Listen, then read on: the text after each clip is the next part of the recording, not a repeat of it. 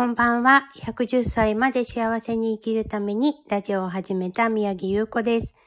え今日のタイトルはね、メンターが言うことにはってことなんですけど、実は最近私いろんなコンサルの方とかね、あの、なんていうの、守護霊が見えちゃう人とか、そんな方にばっかり会ってたんですけど、えっと、コンサルの先生が言うには、私はとても声が、あの、いいから、こうやってお話しする仕事がいいんじゃないっていうふうに言われたんです。でも自分がやりたいことっていうのは、こういうのとこういうのとこういうのをやりたいんですって話をしたら、あの、コンサルを受けたわけじゃないですよ。たまたま話している中でね、大丈夫、あなたはできるからって、すごい嬉しいことを言ってくださったんです。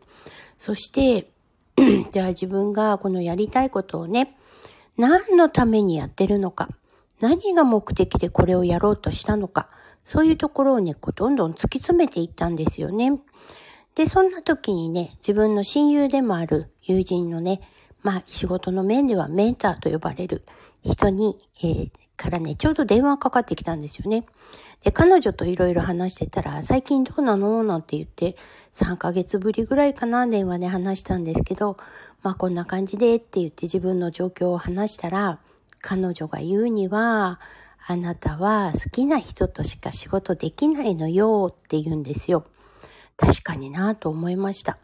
で、いろんな方から言われてたのがね、この守護霊が見える方とか、コンサルの方も言ってたんですけど、私はね、人のために仕事を頑張っちゃうタイプなんだって。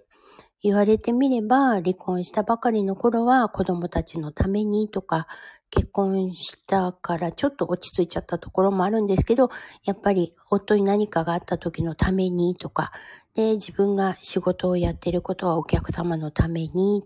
何々のためにって必ず入ってたんですね。そうしたら、その、まあ、メンターのことはね、以前一緒に仕事をしてたんですけど、その時ね、営業だったんですけど、ものすごい成績が良かったんですよ。でも、ああいう気持ちになかなかなれないのよねって言ったら、当たり前じゃない。あなたは一緒にやる人が大好きじゃないとできないのよって軽く言われたんですが、確かになと思いました。じゃあ、今やってるね、あの、リンパのお仕事は自営だから自分のことなんですが、それ以外の副業の方で言うとね、えっ、と、好きな人いるかなと思ったら、うん、もう本当に自分よりうんと上の人、この人は好きですけど、でも近くにいるわけじゃないし、毎日連絡できるわけでもないから、話がこう自分の中でぐるぐるぐるっと回って、よし、じゃあもいいや、今日はこれで、みたいな感じで行動に移せないと。でも、よーくよーく考えたら、自分のために自分のことを大好きだって思えるようになってきたので、その大好きな自分が喜ぶことをやってあげたらいいのかなっていうのをメンターの一言で気づかされた次第でございます。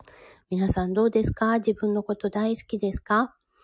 結局ね、自分が自分を一番可愛がってあげないと、世界中の人みんなが私を嫌いって言っても、私は自分が大好きって思えていないと、もう心ボロボロズタズタに折れてしまいますよね。その辺を結構去年ぐらいからかな、いっぱい経験してるので、自分大好きなんだって、じゃあこんな私は悲しむことはやめとこう。こうやって私が喜ぶことをやろう。今はね、それを中心にやっています。だからもうダラダラグダグダしている自分もいいのよって言えるようになりました。でもこんなんじゃダメなんですよ。本当に7月は気合入れていこうかなって思ってます。それが一番自分が喜ぶんじゃないのかなっていうところに気づいた次第でございます。